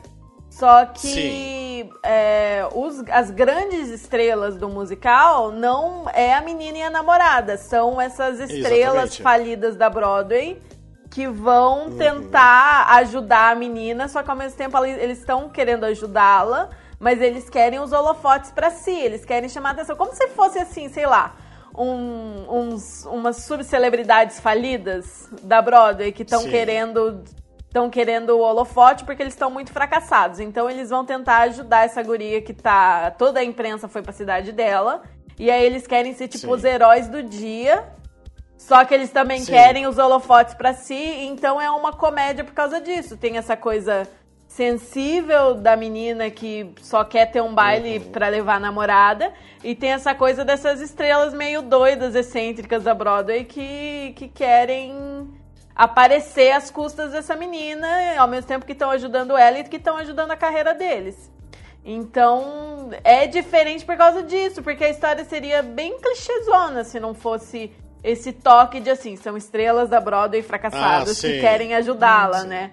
Então dá um. E ao mesmo tempo que tem o plot LGBT que é interessante também. É que assim, eu tava. Porque antes de assistir o bootleg, eu li bastante sobre o assunto e pra mim, assim, na minha cabeça que era só essa, a- essa é a história principal das meninas. Então por isso que quando eu assisti, eu falei, nossa, gente, não tem nada a ver com, com a história das meninas. A história das meninas é bem. Bem assim, aprofundada até mais no, no- na metade do segundo ato, do primeiro ato, quer dizer, daí mais no, no segundo ato também. Ah, mas funciona, eu acho que assim, funciona super bem. Tem cenas que eu achei que ah, achei meio assim vergonha alheia, mas no, no contexto geral, o musical é super pra cima, super feliz, ah, dá vontade de sair dançando, assistindo. Então, eu acho que assim, tem ah, chance de ser um bom sucesso na Broadway. Mas se mexer um pouquinho ainda no, no texto, em algumas coisas. O cenário é muito bonito, funciona super bem, é simples, mas funciona. Ah, os atores, pelo menos do bootleg que eu vi, são, tipo, maravilhosos. Eu dei muita risada assistindo. Coisa que é difícil assistindo bootleg, eu me, assim, é, entrar muito na história. Então, não sei, eu não sei o, que- vocês viram também, ah, o que vocês estão ouvindo falar. É, eu acho que o- o- essa, esse subplot aí das, das estrelas falidas é o que dá o, o charme pra história, né? Porque essa história, tipo, do prom alternativo, gay. Tipo, gente, eu vi isso em Dawson's Creek em que? 1999, de novo. Essa- esse é o original, sabe? É impressionante como as histórias originais tão originais só pelo, por não ter baseado em alguma outra coisa. Mas que a originalidade não estava exatamente muito forte. Mas realmente essa subplot aí do, do- dos astros de Hollywood, eu acho que pode realmente fazer o, a coisa ficar um pouco diferente. E não são de Uhum. Hollywood, isso que é interessante, né? São da, É da Broadway. Broadway. Uhum. Aí é um, é um toque diferente, né? Que geralmente eu nunca Sim. vi uma história que tenha astros falidos da Broadway. Ah, eu adoro essa metalinguagem, né? Do tipo. É, é interessante. Seria bom se eles É, realmente é usassem musical, atores da aham. Broadway esquecidos, né? Pra, pra fazer. Mas eu acho que assim, vai ser bem, bem bacana. Quem, de repente, procure pela internet aí que vocês conseguem, de repente, achar esse bootleg, vale a pena dar uma assistida antes de, de ver como que vai ficar realmente o final na Broadway, né? Então, vale a Mas pena. provavelmente É vai muito mudar bastante, porque os tryouts já foram há algum tempo e as previews na Broadway só começam 23 de outubro. Sim. Não, e assim, o musical, se eu não me engano, é que é de 2014. Tipo, é um musical Hum. já, assim, antiguinho já até. Já tá rodando faz um bom tempo. Então, só agora Então que eles estão conseguindo pra tiveram Broadway. bastante tempo, né, pra adaptar, pra Sim. É. Se eles quiserem, aquela oportunidade que Pretty Woman aparentemente não aproveitou. E eu acho que eles estão aproveitando essa oportunidade, até mesmo porque eles estão divulgando muito. Se você vê as mídias sociais deles, eles estão pegando bem pesado, sabe? Todo dia estão postando alguma coisinha e tal. Então eles já estão chamando a galera pra ficar atento, sabe? Pro que tá Uhum. vindo. Então já estão no caminho certo aí. Então eu acho que tem tudo pra, pra ser sucesso. Eu conheço mais é a musiquinha que foi liberada. Acho linda, amei aquela música. Se o resto da trilha Nossa, for pra mim é a daquele. música mais chata. Ah, então a trilha é maravilhosa, porque se eu já A amei música eu acho aquela mais chata é aquela que música. liberaram. É que o Rafael também não tem muito coração, então não adianta muito. É. Não, que, é, não, é Ele que, não que- se não, deixa aquela tocar música de um, pelo amor das É. meninas. Não, é que aquele momento é da música é um momento sentimental e tudo mais, é bonitinho. Só que assim, tem tanta música maravilhosa naquele musical que Ah, aquilo então. ali é tipo, é só um momento ok. Tipo, a música de, de abertura, que é a música acontecendo, musical e tudo mais, que eles estão eh, festejando a, a primeira noite do musical, tipo, é incrível. E depois, assim, as outras cenas são uma melhor do que a outra. Então, tipo, aquela música ali é ok. Tipo, é bonitinha, mas tem coisa melhor ainda. então, é um ponto positivo também aí, se for ver bem. É, não só pra falar dessa coisa de, de oportunidades, assim, eu acho que o Pretty Woman, o problema dele é que ele já achou que o jogo tava ganho, sabe? Às vezes também teve um problema do, do, do, do Amelie. Porque, por exemplo, antes do, do tryouts, eles já estavam com a, com a fachada do teatro lá em Nova York, já tava pronta, sabe? Então acho que eles já estavam, tipo assim, cara, independente do que rolar aqui em Chicago, já tá pronto, sabe? A gente já ganhou plateia, já tem nostalgia, a gente já chamou o- esses atores famosos. Então acho que pra eles não precisava nem fazer muita coisa, sabe? Eu acho que esse deve ser a diferença. Esse pessoal do The Prom deve estar com muito sangue nos olhos, assim, sabe? Tô, tô ganhando uma oportunidade de levar pra Broadway, então vamos fazer o melhor possível, vamos trabalhar da melhor forma possível, vamos tentar melhorar ao máximo. Então acho que isso diz muito sobre o musical pequeno que consegue chegar na Broadway e aquele grande que já, tipo assim, tô só fazendo aqui, marcando a minha listinha de coisas que tem que fazer antes de chegar na Broadway, ok? Tryouts, beleza. Não preciso mudar É, nada, exatamente. sabe? Vamos lá então agora para outro musical que já tá em tryout, que é o The Cher Show. Que obviamente é o musical sobre a, a nossa diva Cher. E que tem a Stephanie J. Block, que é maravilhosa. Meu Deus Aquele do musical que a gente quer que dê certo, porque, ai, Stephanie J. Block veio buscar seu Tony, sua linda. Meu Deus! E ela cantando a música Believe, que já vazou, né? Meu Deus do céu, como que é incrível aquilo lá! Nossa, tipo, é muito eu- foda. Me arrepiou É todinha, gente. E as pessoas estão tão criticando várias coisas, mas tá todo mundo falando que ela tá maravilhosa. Óbvio, né? Porque ela é maravilhosa, não tem como essa mulher não ser maravilhosa. Quem discorda é feio. Não, e assim é interessante porque a Cher tá tendo um grande revival na, na carreira, na carreira dela. Não que ela seja flopada, ela nunca foi flopada. Mas tá, tipo, ela tá retornando agora com, no filme com Mamma Mia 2, que provavelmente quem tá escutando agora já estreou, porque não vai ficar pronto antes da estreia. Ah, ela vai lançar até, tipo, ela pegou essa coisa das músicas do ABBA, do Mamma Mia, vai é, lançar um CD só com músicas do ABBA, e ela já é, tem, ela vai lançar isso do ABBA no final do ano, e já vai sair outro logo na sequência, que ela já estava trabalhando. Então são dois álbuns novos, e mais agora o musical dela. Então, nossa, assim, ela tá no topo novamente agora. E eu acho que ela vai ser homenageada esse ano no Kennedy Center. Acho que ela vai ganhar aquele prêmio super divertido que eu adoro ver. Ai, eu Que deve ser adoro. incrível. Podemos até esperar alguma coisa da Broadway nesse prêmio aí. Talvez a, a Stephen J. Block, quem sabe, cantando lá. Ah, eu adoro, adoro as homenagens do Kennedy. Kennedy Center Honors, Sim. né? Eu não sei se está confirmado ou se ela estava cotada pra ganhar. Acho que a gente pode confirmar isso antes de publicar esse, podcast. Mas sempre são uns quatro, cinco homenageados, né, por ano. é, é, normalmente são de áreas diferentes. Até o Obama já ganhou. É, é Kennedy Center Honors 2018. Wayne Shorter, Philip Glass, Reb, Reba McIntyre, Hamilton e Cher. Vai ser bom esse ano, hein? Mas pra ser bem sincero, eu não vi muita coisa do, do musical, do Cher Show. Eu precisaria pesquisar mais pra falar, mas assim, pelo que eu ouvi e vi, assim, pequenos trechinhos, eu achei incrível. Achei muito incrível. É, não sei se vocês acompanham RuPaul's Drag Race, mas nessa última temporada eles fizeram um musical baseado na vida da Cher, em um dos episódios. E cada uma das drags fantasiava da Cher em uma das fases dela. E quando a Ru vai apresentar, ela fala: E agora com vocês, Cher the Musical, not the Broadway one. Tipo, porque como já estava previsto Ah, pra vir, tá. ela deixou bem claro: olha, essa não é a da Broadway, tá? É só uma coisa tosca aqui da gente cantando. E é super divertido esse episódio. Gente, alguém quer comentar mais alguma coisa do Cher Show ou só isso? Ah, eu quero muito ver. eu- eu- de novo, eu, tô- eu sou chato que tá comparando com as outras coisas, né? Porque como a gente não tem muita referência, eu só comparo. Mas o meu medo é ele ser o da- tipo da Donna Summer, sabe? Aquele musical meio flopado que as pessoas falam, nossa, Ah, não lendo a página da Wikipedia eu aprendi mais sobre, sobre a atriz, sobre a, sobre a pessoa do que vendo o musical, mas a atriz é boa e só indicarem a Stephen J. Block pro Tony, sabe? Eu tô torcendo muito pra, na verdade, eles conseguirem fazer um musical super legal sobre a vida dela. Quem tá vendo os tryouts, tá, as opiniões estão mistas, assim, mas no geral as pessoas estão dizendo que tá melhor do que elas estavam esperando nesse sentido. Mas Sim. que conseguiram resolver bem a questão de como apresentar a história, mas que ao mesmo tempo tem muita coisa sobrando, mas que estão mudando bastante nos tryouts, assim. Já pessoas que viram no começo e no final da temporada de tryout disseram que enxugaram bem, que melhoraram bastante o primeiro ato que estava muito arrastado.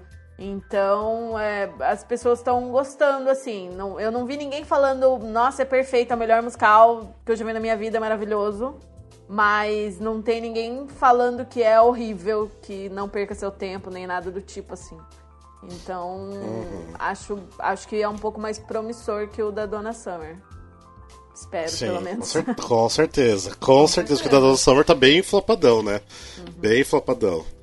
Mas enfim. Gente, vamos falar agora um, próximo então, que é o. Eu acho basicamente o único revival que a gente vai ter, que é o Kiss Me Kate. Que é o terceiro revival da Broadway, só que é com Kelly O'Hara e Will Chase, gente. Eu acho que isso vai ser bom, viu? Eu tô com certeza vai ser bom. Uau! Ah, mas e- esse é outro que vai, vai na mesma onda dos últimos anos que os caras vão ter que atualizar o texto. Vão ter que atualizar. Eles vão ter que É. atualizar porque senão vai dar merda. É que eu não assisti aqui no, no Brasil, da vontade de Miller Botelho. Não sei se eles atualizaram alguma coisa, provavelmente não. Provavelmente não. Mas. Ah, eu, eu é. sei que assim, uma das partes que eu acho mais complicada do, do Kiss Me Kate, eles mantiveram aqui, que foi o a surra na mulher do tapa na bunda. Inclusive Sim, o cartaz, né? Inclusive o cartaz. E aquela parte. Essa é a primeira parte que tu tem que cortar. É um texto muito problemático, né? Acho muito. Sim. Eu não entendo exatamente por que eles pensam. Hum, que peça eu vou fazer? Kiss Me Kate, aquela onde a mulher apanha do cara. Não dá pra, eu não consigo entender Não, assim- a, a reunião de criação onde, onde eles estão pensando. O que, que eu faço agora? Hum, vamos falar sobre violência doméstica em Kiss Kate. Não, mas assim, é que as músicas são memoráveis, são é, maravilhosas É um músicas. clássico, São, né? A incríveis. é, É um a ideia geral, a ideia geral do musical é muito boa, mostrar os bastidores de um, de um, de um espetáculo e onde que tudo tá acontecendo, muita coisa, mas obviamente, ah, tipo, pra aquela época era ok se tratar daquele jeito, mas hoje em dia não, tem, tem que mudar muita coisa ali. Muita coisa. De repente fazer, sei lá, a Kate não ficar com carinha no final, alguma coisa assim, não sei. Então, teria que dar uma mudadinha aí. Desculpa, Cole ter- Porter, mas tem que mudar. Terminar o primeiro ato com ela, dando uma surra nele. Ou, tipo, fazendo alguma coisa pra dar na cara dele, sei lá, tipo, deixar ele babando por ela e, e ele correndo atrás dela o tempo todo, sabe? Então, acho que seria uma das alternativas. Por enquanto, a gente tá gravando esse episódio em julho de 2018. As estreias rolam até ali, março, abril, maio de 2019. Por enquanto, Kiss Me Kate é o único revival confirmado, mas também tem chances de e- estrearem os revivals de The Secret Garden, Crazy for You e The Unsinkable Molly Brown. Ah, e tem, e- Então, e, e- tem mais esses, esses e revivals, tem possíveis o revivals. e vai ter um revival off-Broadway do Oklahoma que começa agora em setembro. Sério? Não tô sabendo disso. É, em setembro. Que é, que é por causa do, do, do 75 aniversário. E tá tendo um revival off-Broadway daquele Joe's Café, como que é o nome? Smoke. Joe's Café, Smoke que já Joe's Café. é, que tá, que tá, tá, tá bem legal, tá um revival.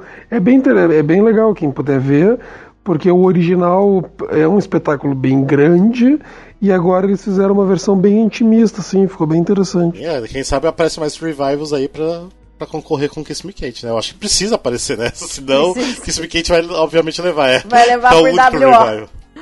É. É, os revivals desse ano vão ser o que foi original do ano passado, né? Só tivemos quatro indicados, porque só tinham quatro peças, então esses são os indicados. né? Então pega o Oklahoma e transfere pra Broadway. What you gonna do when the chips are down? Now that the chips are down. What you gonna do when the chips are down? Now that the chips are down. Falar um pouco agora dos musicais, que assim, já tá ah, certo que vai pra Broadway, mas não tem data nenhuma ainda, ou seja, então não tem datas de previews, não tem nem teatro ah, ainda marcado. Que um dos musicais que a gente falou no episódio passado, então quem não, não escutou o episódio passado, escuta lá que a gente falou até bastante lá, que é sobre Moulin Rouge, que aqui tá todo mundo, tipo, amando, né? O Moulin Rouge, não tem como não amar. Tá muito incrível. Ah, mas apesar que o Fe- o Felipe não tava no último episódio, Felipe, quais são suas expectativas para Moulin Rouge? Acho que nunca foram tão altos com musical, porque esse é um dos musicais assim que, me fizeram amar o gênero. É, até tava contando pro Rafa ontem, eu sou uma pessoa que vem, eu venho mais do cinema e o cinema me levou pro teatro musical. E com certeza o Moulin Rouge foi um dos grandes, assim, foi mais ou menos ali. Foi Hedwig, Moulin Rouge, Chicago, que me fizeram, tipo assim, putz, eu acho que eu posso ver num, num palco. E eu sempre tive uma expectativa muito grande de ver isso num palco, assim. Eu acho que todo mundo, né, depois de ver esse filme, sempre sonhou com um musical no palco. E eu acho que tudo que saiu até agora, assim, totalmente me surpreendeu, assim. Eles realmente, pra mim, eles não ficaram numa zona de conforto. Eles resolveram, fazer um espetáculo, pelo menos, muito bom pros olhos, assim. Então, tô muito ansioso pra ver.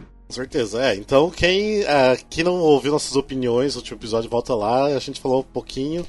E, mas vejam, vão atrás de materiais de bootleg mesmo, essas coisas, porque tá, tá incrível, tem que ser visto sim. E vamos para um outro é, musical que está sendo bastante falado já entre os fãs de musicais, que é o Hadestown.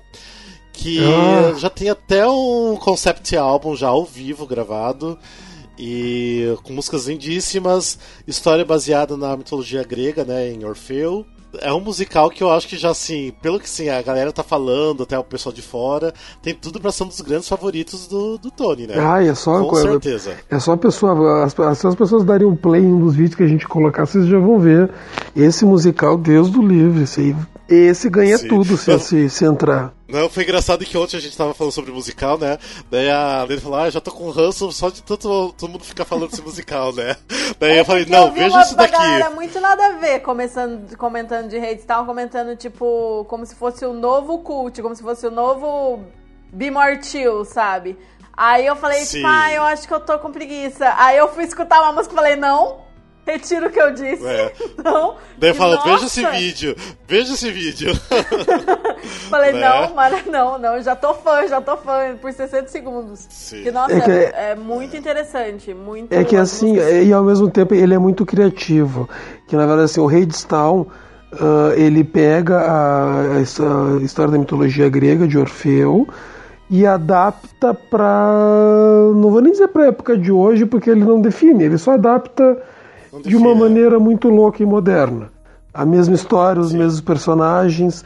E daí eles conseguiram criar uma trilha muito ah, diversificada. Tu tem jazz, tu tem folk, tu tem de tudo na trilha do, do, do, do Hadestown. Inclusive o próprio nome Hadestown, que na verdade seria a cidade de Hades. Por causa que na história é, é Orfeu indo ah, buscar. Como é que é o nome? Quem que ele vai buscar? Eurídice. Isso, para buscar Eurídice em- no, no inferno de Hades, né? No caso. Então por isso que é Hadestown, que daí seria a cidade do Hades. E, mas assim, ó, escutem, é maravilhoso. Daí tem o Patrick Page, faz o Hades, que Patrick Page que foi o, o Frollo do nosso Corcunda que nunca entrou pra Broadway. E tem a Amber Gray do Great Comet fazendo a Persephone, e só os dois já é motivo pra ver. Mas eu acho assim que tem tudo pra ser muito sucesso isso. Sim, e tem uma sonoridade, assim, que é super palatável. Tem, tem, a equipe técnica tem muita gente do Great Comet, que é um, um musical que não tinha uma trilha palatável, né? Então, assim, você ouve, sim, é tá, bem tá. palatável Isso é tua Ah, opinião. tinha. é bem inovador ao mesmo tempo, assim. Tem muitos elementos diferentes também, sem ser aquela coisa muito experimental, né? Totalmente. É só porque ela falou que não é palatável. É, essa, é, que fique claro que essa é a opinião da Lene e do Não, Rafael. Não, eu não acho. Não, mas, eu não eu- acho mas palatável não ser palatável não é um xingamento, é só que é uma Não é uma trilha- crítica, é. Não é uma crítica. Eu Sondheim não é palatável. E eu amo Sondheim. Sim. Eu acho que a trilha do Great Exatamente. Comet é uma trilha é, que não é palatável no sentido de que não são todas as músicas que você pode cantar, não são todas as músicas que tem rima. Nesse sentido. Sim. É, Eu, eu reconheço 100% as qualidades da trilha do Great Comet, mas eu acho que não é uma trilha que, que você ouve pra, sei lá, tipo, ai que vontade de ouvir a trilha do Great Comet sem assistir nada e ouvir de cabo a rabo, entendeu? Ah, eu tenho. Eu escuto. Vira e mexe, eu tô trabalhando. Tô trabalhando, ah, deixa eu escutar Great Comet. Bota a trilha inteira, ou às vezes algumas músicas específicas. Eu não, eu não sou muito fã, mas eu reconheço todas as qualidades, mas é uma coisa mais experimental, mais. Nesse sentido que eu falo de palatável, não de, Sim, tu- de tu- juízo de valor. Tu respeita, mas não tem o bom gosto pra apreciar. Tá, não, mas, mas, mas o ponto que a Aline queria chegar, eu entendi que na verdade assim, a, a trilha do, do Hadestown tem músicas que funcionam sozinhas como música pop. Ela tem, a, a- aquela, por exemplo, pega o Wait For Me, que é uma das músicas que t- tem clipe e tudo mais, clipezinho do Hadestown. É uma música que, imagina, podia tocar na rádio. Mas a, o álbum em si tá, tá até na, na Billboard, parece. Já chegou até no- nos topos da Billboard. Então, lógico que aqueles, aquele a Billboard mais específica, mais nicho, né? Mas mesmo assim. Sim. Então. É, a trilha já é em si muito boa, então dá pra ver que é um- tem alguma coisa interessante nela. É interessante que vai estrear. Esse ano já tá confirmado, vai estrear esse ano em Londres, né? Então talvez É ano que- vem a gente tenha um Sim. match de, de, de Londres e Nova York, pelo que eu entendi. É que, Londres, é que Londres vai ser meio que o tryout vai ser Londres, na verdade. É, Ele vai em ele, ele vai ficar de novembro a janeiro em Londres. Com a chance de ir pra Broadway depois. Talvez demore, então talvez não vá pra Broadway a tempo do Tony de 2019. É, a gente também. É, tem outro também musical que é o Tutsi, né? Que o Alexandre, né, tem até um carinho por esse filme que eu sei. Não tem aquela coisa assim que quando ah, algum filme, algum musical é feito, ah, quem pediu por isso? Eu pedi. Eu pedi lá no pediu. episódio, no episódio musicais que gostaríamos que existisse, eu não me lembro o nome do episódio, eu pedi, eu queria um musical sobre Tutsi. Eu amo demais aquele filme. Muito bem, então agora você vai ter esse, filme, esse musical pra você. Espero Agora- que seja bom, né? Agora falta, agora falta fazer meu musical de uma secretária de futuro também. Ah, olha, só sucessões dos anos a dica 80, aí. né? Fica a dica aí. Daí pronto, daí tudo que eu pedi vai ser feito. Sim. Então pede pra levar o Mas, enfim, vamos pra Broadway. É. É, Não, você tá pedindo faz tempo já. Já tá pedindo faz muito tempo. Quer falar alguma coisinha sobre o Tutsi, então? Não, não que, que a gente não tem muita coisa concreta, né? A gente só sabe que vai ser do David Asbeck, as músicas, que é o mesmo do The Band's Visit, que vai ter o Santino Fontana, mas não tem muito que a gente tá. É. Não tem muita informação ainda, né? Não tem nada, é. Não tem basicamente nada. Vai ser, eu acho que assim, ele vai ser uma coisa muito interessante. Também é um texto que eu não sei se precisa ser revisto, Não sei se não essa questão Ah, do que sim. homem se vestindo de mulher. Eu não sei se eles vão ter que adicionar informações no texto. Vai ser interessante ver como que ele vai ser montado, como que tudo se vai ser montado agora em 2018, 2019. Essa coisa assim do homem se passando por mulher, ah, pegando emprego, se fingindo de mulher, esse tipo de coisa. Além de situações, assim, por exemplo, tem situações no filme, tipo, a mulher se troca na frente dele, por exemplo. Entendeu? Isso é o tipo de coisa que não- hoje em dia não é aceitável. Na verdade, nunca deveria ter sido, mas do cara se aproveitar da situação. Mas hoje em dia é 100% não aceitável.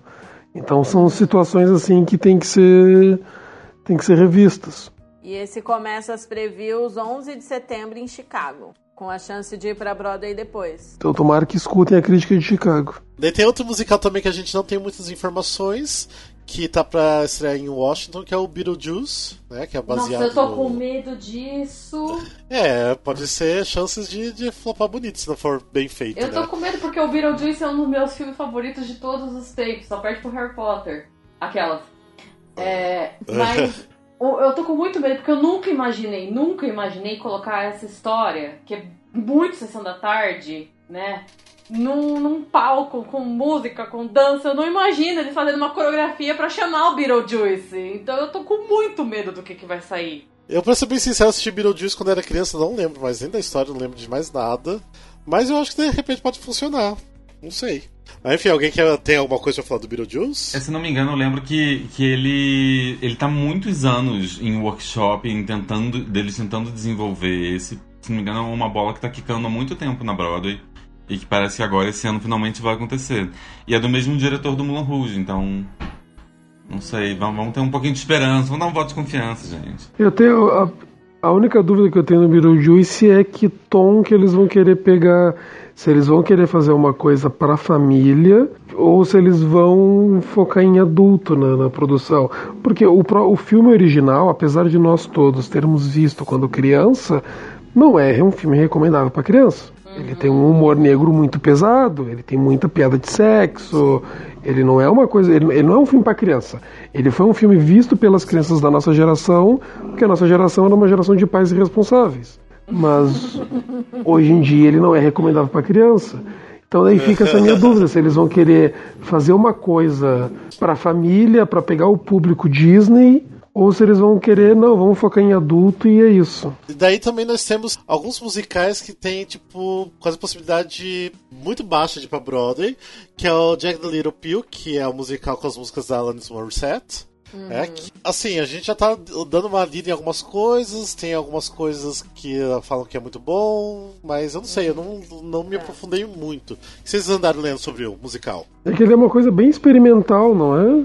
Artístico, experimental, pequeno, né? É uma coisa bem e, e bem atualizado, assim, porque é, o Jagged Little Pill é um álbum da Alanis Morissette de 95. Olha a nostalgia nos 90 voltando. Olha, novo. Nostalgia anos 90, que é um dos meus álbuns preferidos que, nossa, eu ouvi pra caramba quando eu tinha, sei lá, 12, 13 anos, me achando muito rebelde. E vai e tá sendo dirigido, já tá em tryout fora da cidade, não lembro qual cidade que tá. E a direção é da Diane Paulus, que já dirigiu várias coisas assim de muito sucesso na Broadway.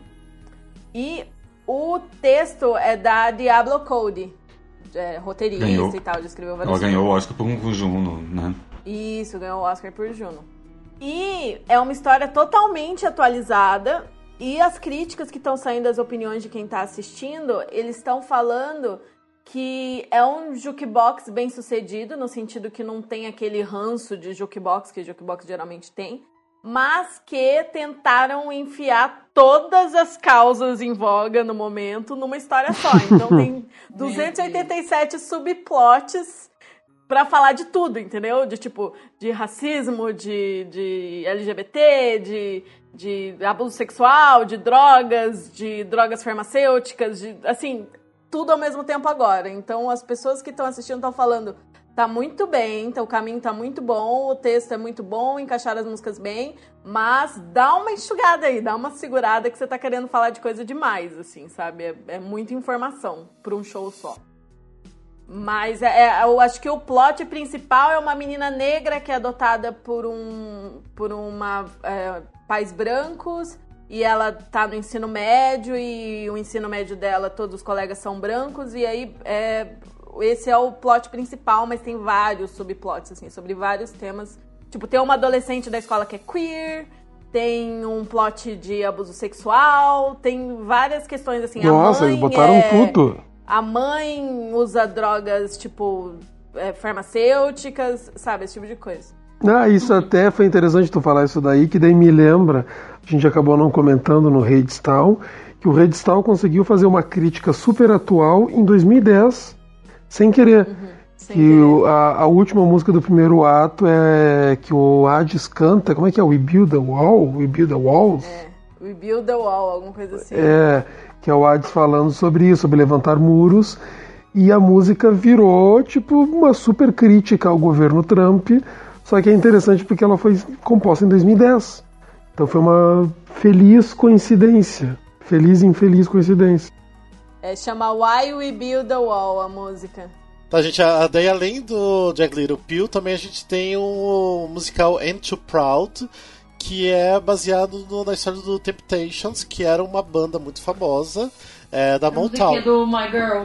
My Girl, My Girl. Isso, exatamente.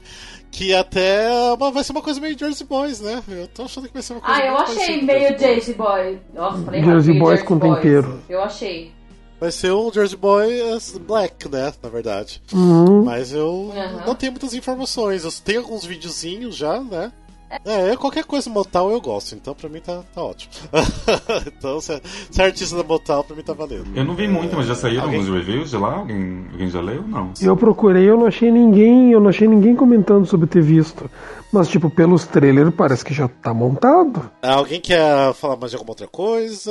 Eu quero fazer um comentário só para depois, pra, ca- caso alguém esteja sentindo falta, só para explicar que a gente não vai falar de Bimortil, porque Bimortil ele tá estreando no Off-Broadway esse ano.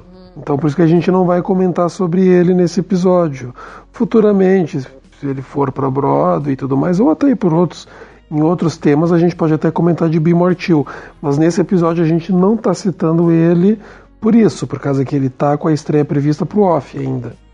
A gente, por questões de tempo, a gente escolheu falar desses hoje, dos que estão mais certos, assim. Não, e essa coisa, tipo, interesse pra ir pra Broadway um monte tem.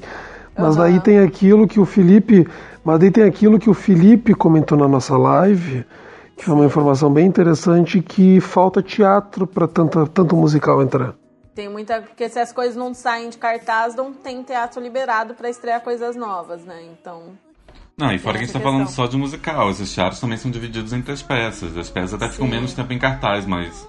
Isso que a gente comentou, todos esses títulos são só de musicais. Imagina todas as peças e revivals de peças que também estão nessa fila buscando um teatro lá, né? I just wanna dance with you. Let the whole world melt away and dance with you. Who cares what other people say? And when we're through.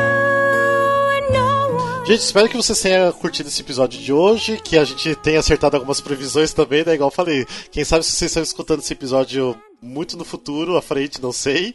Ah, manda uma mensagem pra gente se a gente ainda existir, se a, gente ainda estiver vivo, não sei. Ai, que horror. Que né? horror. Nossa, que trágico. Ah, sei lá, vai que a pessoa tá escutando daqui a 15 anos esse episódio. Não sei, pode acontecer.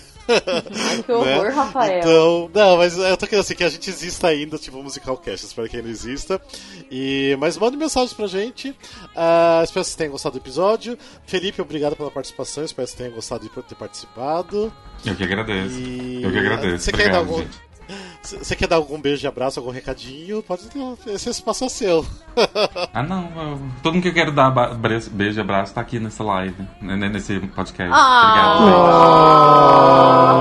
gente. Mas muito obrigado por me chamarem. Eu adoro Pô. falar de musical. Então, pra mim, é sempre bom. Então é isso, gente. É, querendo entrar em contato com a gente, então manda inbox, manda DM, manda e-mail, acesse nossas redes sociais.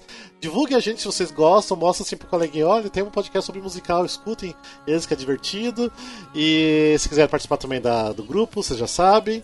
E Alexandre, você tem alguma coisa pra falar? Eu quero aproveitar e mandar um beijo então lá para nossos ouvintes, pro Du Peçanha e pra, E pra Jenny, não sei se os outros querem dar exatamente beijo pra alguém. Porque, ah, tá, tô mandando. É, porque o do PC já é o nosso ouvinte assíduo E a, também. e, né? a, e a- e a Jenny também. A Jenny também, exatamente. beijo pra Thaís dois. também, beijo, Thaís. Sempre um beijo pra Thaís, né? A Thaís Thaísa, manda beijo toda Thaísa. semana agora.